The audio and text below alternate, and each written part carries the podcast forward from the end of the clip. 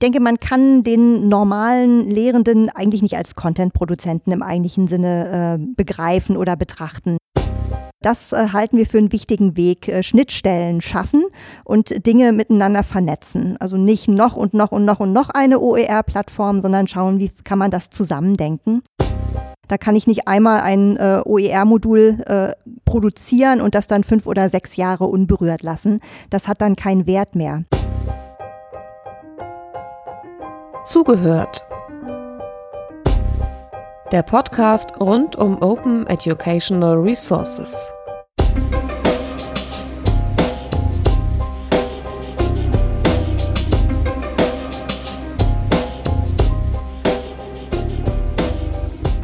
Im Jahre 2019 haben wir in der Hochschullandschaft in Deutschland ein Jubiläum, nämlich 50 Jahre die Hochschulen für angewandte Wissenschaften, formerly known als Fachhochschulen, wobei das ja nicht ganz stimmt, aber das werden wir gleich noch genauer beschrieben bekommen von unserem Gast, denn wir sind zu diesem Jubiläum mit den OER-Camps an einen Ort gegangen, wo genau dieses Jubiläum gefeiert wird. 50 Jahre Hochschulen für angewandte Wissenschaften. Das Jubiläum findet statt im Juni 2019 an der TH Lübeck, die auch mal FH Lübeck hieß.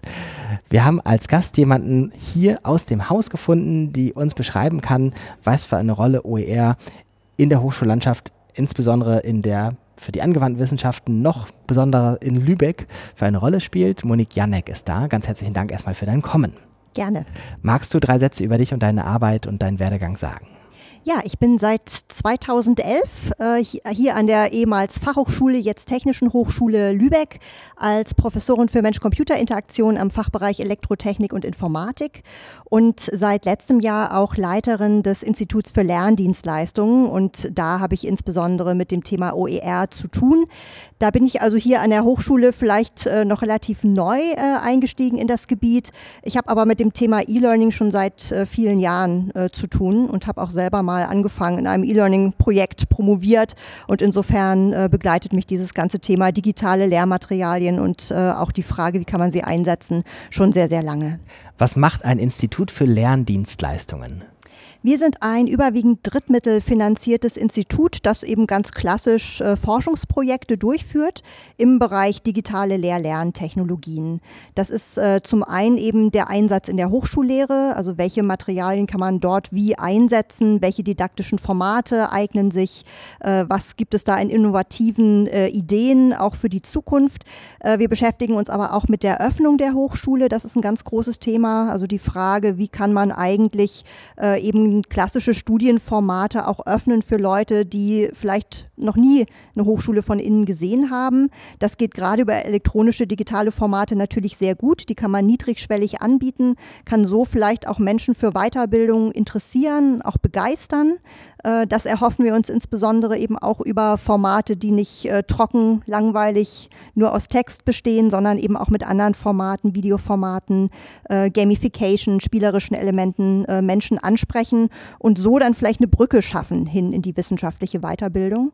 Und ähm, wir beschäftigen uns auch eben mit der Frage, wie kann man zum Beispiel an berufliche Schulen in die Berufsausbildung digitale Technologien bringen.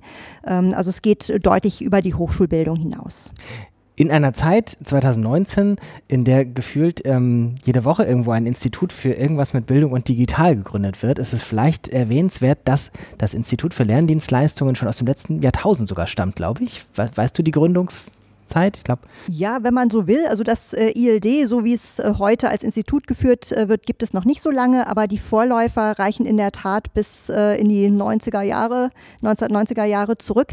Das war eines der ersten Projekte im Bereich neue Medien in der Bildung, damals gefördert mit äh, sehr, sehr viel Geld seitens des äh, Bundesministeriums für Bildung und Forschung. Und damals war das Projekt die Gründung der sogenannten virtuellen Fachhochschule.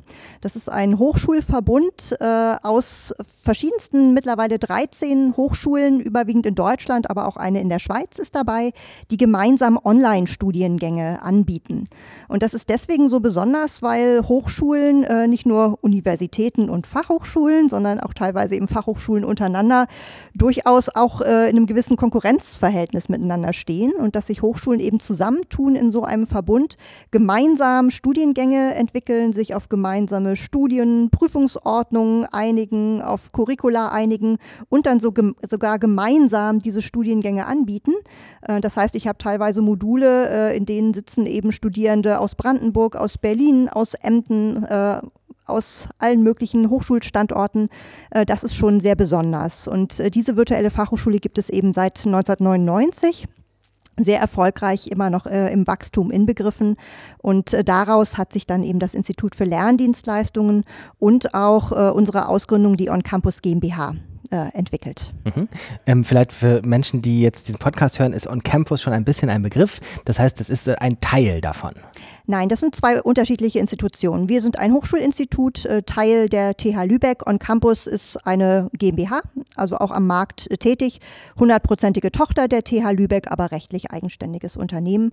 Und während wir eben Forschung äh, betreiben, Weiterentwicklung von Online-Formaten, auch digitale Studieninhalte produzieren, insbesondere für die virtuelle Fachhochschule, ist die On Campus GmbH eben am Markt tätig als Unternehmen und verwertet auch teilweise Ergebnisse, die wir in Forschungsprojekten erzielt haben. Das ist dann natürlich eine besondere Win-Win-Situation. Mhm.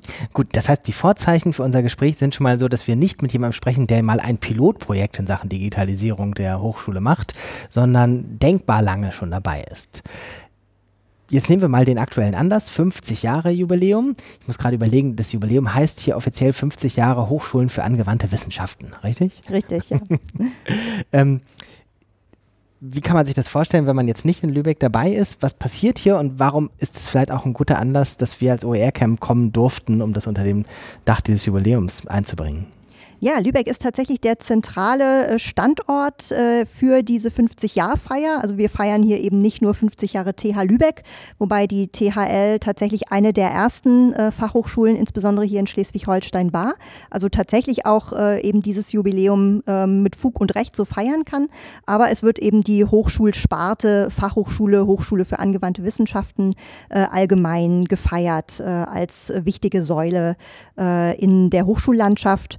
Und äh, vielleicht hat äh, der eine oder die andere den Artikel unserer Präsidentin Frau Helbig in der Süddeutschen Zeitung diese Woche gelesen. Kann ich äh, bei der Gelegenheit auch empfehlen, kann man sicherlich auch noch im Archiv nachlesen, äh, wo sie zum Beispiel auch hervorhebt, dass äh, ungefähr 60 Prozent der Ingenieursabsolventinnen und Absolventen in Deutschland an Hochschulen für angewandte Wissenschaften äh, ihren Abschluss machen. Das heißt, das ist äh, gerade eben in diesem Bereich äh, der technischen Ausbildung, technisch-wirtschaftliche Profile, äh, auch im Bereich der Sozialwissenschaften äh, ein sehr, sehr wichtiger Hochschultypus, der teilweise so ein bisschen eben ja auch unter ferner Liefen läuft. Äh, ein bisschen im Schatten steht der Universitäten und dieses Jubiläum soll auch dazu beitragen, dass wir aus diesem Schatten auch heraustreten. Das Thema Open Educational Resources ist jetzt hier im Rahmen des Jubiläums durch das OER-Camp vertreten. Hier laufen viele Leute rum und unterhalten sich darüber. Ähm, aber auch sonst ist es jetzt wahrscheinlich nicht für alle ganz neu hier vor Ort in Lübeck. Aber vielleicht machen wir eine gröbere Einordnung. Welche Rolle spielt denn 2019 das Thema OER für die Hochschulen für angewandte Wissenschaften insgesamt, vielleicht auch für die TH Lübeck im Besonderen? Denke, es spielt insofern eine Rolle, als dass digitale Lehrinhalte immer wichtiger werden. Äh, wir hatten eben schon gesagt, wir sind hier schon relativ lange im Geschäft äh, sozusagen, äh, aber es gibt eben auch immer noch viele Bereiche, in denen gerade in der Präsenzlehre wenig digitale ähm, Lehrmittel, Lehr-Lernformen zum Einsatz kommen. Äh, und da ist natürlich insbesondere dann auch die Frage, wo kommen diese Inhalte her? Darf ich die eigentlich verwenden? Wer produziert die für mich, äh, wenn ich selber keine äh, Ressourcen habe? Denn das ist ressourcenintensiv, solche äh, digitale Lernformate zu entwickeln und zu erstellen. Videoproduktion, Audioproduktion, das wissen wir alle. Dafür braucht man äh, Experten, braucht man äh, Leute, die das können. Man braucht ein eigenes Zentrum, entsprechende Technik. Das haben nicht alle Hochschulen, insbesondere kleinere Hochschulen. Und äh, gerade viele FH HAWs sind ja eher äh, kleinere Hochschulen im Vergleich zu den Universitäten. Äh, das heißt, äh, da muss man erfinderisch sein und sich auf den Weg machen und eben suchen, wo bekomme ich solche Inhalte unter Umständen her. Und da kann OER natürlich ein Weg sein, äh, solche Lehrinhalte zu erschließen für die eigene Hochschule, für die eigene Lehre nehmen wir, nehme ich mal mit auf einen Überflug über die, das Gelände, das gedachte Gelände der TH Lübeck.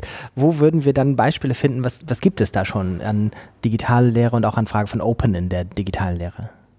Das ist äh, sicherlich sehr unterschiedlich und ich kann natürlich auch nicht für alle Bereiche an der Hochschule sprechen. Ich kenne insbesondere natürlich meinen eigenen Fachbereich äh, Elektrotechnik und Informatik. Ähm, da ist es so, dass offene Lernressourcen äh, auf vielen Ebenen eine Rolle spielen. Das geht schon los, gerade in den informatikbezogenen Studiengängen mit der Frage, welche Software-Tools setzen wir eigentlich ein in der Lehre, in der Ausbildung, in den Laboren und Praktika. Äh, da ist vielleicht das Thema OER als Stichwort gar nicht so präsent, aber man hat eben schon den Anspruch, Tools zu verwenden, die möglichst äh, jeder Student, jede Studentin nutzen kann, äh, ohne große Kosten, auch äh, plattformübergreifend. Das heißt, das Thema Open Source spielt da eine wichtige Rolle äh, als letztlich äh, Lehrwerkzeug. Ähm, wir haben, wie schon gesagt, äh, Online-Studiengänge, also eben Studiengänge, die äh, fast überwiegend äh, online stattfinden. Da erstellen wir sehr umfangreiche digitale Studienmodule, wo dann zum Beispiel eben auch Videos eingebettet werden, interaktive Grafiken, Quizzes und so weiter. Auch da versuchen wir sehr stark äh, eben auf OER und Open Source zu setzen und äh, wenn möglich eben auch äh, tatsächlich äh, Materialien wieder zu verwenden. Also nicht jedes Mal, wenn wir so ein Studienmodul produzieren, das Rad wieder neu zu erfinden, sondern eben zu schauen, wo gibt es hier schon gute Inhalte, die man damit einbetten kann. Denn äh, gerade für Grundlagenveranstaltungen, Mathe 1, Informatik 1, Grundlagen, Grundlagen der Programmierung und so weiter und so fort. Äh, das macht letztlich jede Hochschule. Da hat man auch kein großes Alleinstellungsmerkmal. Und da kann man eben auch schauen, wo gibt es gute äh, Tools, wo gibt es gute Inhalte und wie können wir die neu kombinieren für unsere Zwecke. Wenn ich mich jetzt mal versuche, in die Rolle eines ähm, normalen Präsenzlehrenden äh, zu versetzen, ähm, wird das denn nicht irgendwann zu viel, wenn der jetzt irgendwie digitale Materialien produziert und äh, du hast es gerade beschrieben, das ist jetzt nicht unaufwendig und jetzt komme ich auch noch und denke auch noch mal OER mit. Ähm, ist da nicht eine typische Reaktion, dass er dann erstmal sagt, nee, das ist mir jetzt erstmal zu viel? Wie ist das im Alltag 2019?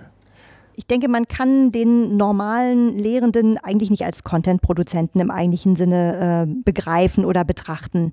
Äh, bei den Online-Studienmodulen ist das so, äh, dass wir eben an unserem Institut äh, mit sogenannten Instructional Designern arbeiten, also Kolleginnen und Kollegen, die sich äh, mit äh, Online-Lehre, mit Didaktik auskennen, die dann mit den Lehrenden zusammenarbeiten, sich die Inhalte anschauen, die digital transformiert werden sollen und mit den Lehrenden gemeinsam Konzepte entwickeln entwickeln und äh, die zum Beispiel eben auch beratend zur Seite stehen oder eben eventuell auch vorschlagen, wie wäre es denn, wenn wir bestimmte Inhalte dann unter eine Creative Commons Lizenz äh, setzen, damit die weiterverwendet werden können. Ist das möglich? Ist das denkbar? Also wir arbeiten im Grunde mit den Lehrenden oder mit den Autorinnen und Autoren ein bisschen allgemeiner gesprochen zusammen, äh, erbringen eine Beratungsleistung, setzen dann natürlich auch Inhalte in gewünschter Form um, Audio, Video, Grafiken und so weiter und versuchen dabei, wenn möglich, das Thema OER mitzudenken und wenn möglich dann eben auch unter eine entsprechende Lizenz zu stellen. Gibt es da ein besonderes Beispiel, an dem man es konkretisieren könnte? Äh, da können wir einfach mal auf unsere MOOC-Plattform äh, gucken, die äh, in Zusammenarbeit mit OnCampus entstanden ist in den letzten Jahren, also www.oncampus.de. Äh, dort findet man äh, sehr, sehr viele Kurse, eben unter anderem auch offene Kurse, MOOCs, die wir produziert haben, zum Beispiel gefördert in Forschungsprojekten des BMBF, die wir dann auch entsprechend unter OER-Lizenz gesetzt haben. Da gibt es auch Kurse zu OER selber, also zum Beispiel den OER-Fachexperten. Das ist ein Kurs, der richtet sich an Leute, die gerne sich mit dem Thema beschäftigen möchten, die selber ähm, OER-Materialien erstellen möchten und äh, die da eine Beratung bekommen, von rechtlichen Aspekten bis hin zu ganz praktisch, wie setze ich es um. Und man kann da nicht zuletzt auf unserer Plattform selber ein MOOC erstellen mit relativ einfachen Werkzeugen. Jeder kann sich dort einen äh, Account registrieren und sofort loslegen und seinen eigenen MOOC äh, erstellen und dann hoffentlich auch eben unter äh, CC BY Lizenz beispielsweise zur Verfügung stellen. Ich schreibe das gleich auf, das verlinken wir dann unter, dieses, äh, unter diesem Podcast. Sehr gerne. On Campus, den Kurs für euer Fachexperten und das Angebot MOOCs selbst zu erstellen. Jetzt habe ich so ein bisschen die ganze Zeit ausgefragt, so aus der Sicht der, der interessierten OER-Community, die hier in Lübeck zu Gast ist, habe ich über die TH Lübeck gefragt, was wäre denn umgekehrt? Also wenn du jetzt von der OER-Community etwas wollen würdest oder dir etwas wünschen würdest oder sowas, hättest du irgendwas? Ja, wir sind ja selber Teil der OER-Community, wenn man das so möchte. Äh, insofern sind das natürlich auch Aufträge oder Wünsche an uns selber oder Dinge, an denen wir gerne arbeiten würden, auch in zukünftigen Projekten. Und äh, ein Punkt, äh, den ich wirklich wichtig finde, damit haben wir mit unserer MOOC-Plattform auch schon ein Stück angefangen, dass man Inhalte besser vernetzt. Also dass nicht kleine Inseln oder Hubs entstehen von Materialien, Content Repositories, die dann aber vielleicht niemand findet, sondern dass man versucht, Angebote zu vernetzen vernetzen. Also unsere MOOC-Plattform beispielsweise ist vernetzt mit iMOOCs äh, unter anderem von der äh, TU und Uni Graz. Äh, und dort findet man eben die Grazer Kurse bei uns auf der Plattform, ebenso wie umgekehrt die äh, Lübecker Kurse auf der Grazer Plattform. Und die sind einfach nahtlos eingefügt. Man merkt auf den ersten Blick gar nicht, dass das Kurse von einem anderen Anbieter sind. Und äh, das äh, halten wir für einen wichtigen Weg.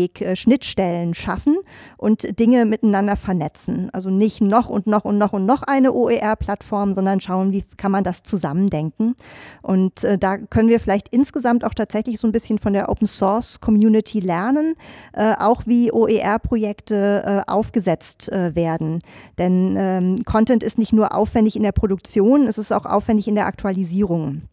Gerade wenn man jetzt eben Studienthemen hat wie in der Informatik, äh, Technologien verändern sich unglaublich schnell. Äh, meine Vorlesung muss ich auch jedes Jahr aktualisieren. Da kann ich nicht einmal ein äh, OER-Modul äh, produzieren und das dann fünf oder sechs Jahre unberührt lassen. Das hat dann keinen Wert mehr. Dann ist die Frage, wie finanziert man diese Aktualisierung? Wer hat dafür Zeit? Wer hat dafür Ressourcen, wenn beispielsweise Projekte ausgelaufen sind? Und wenn man dann so eine Art Open-Source-Projekt hätte, dass sich eben eine Community oder einen Teil dieser Community kümmert um ein bestimmtes Thema und dann vielleicht eben auch zur Aktualisierung von solchen Inhalten beiträgt, gegenseitig qualitätsgesichert, dass man sich darauf hinweist, wenn bestimmte Dinge eben äh, falsch im Modul stehen. Das äh, wäre so meine Vision für äh, eine funktionierende OER-Community. Sehr schön. Gibt es noch was, was wir in dem Podcast sagen sollten?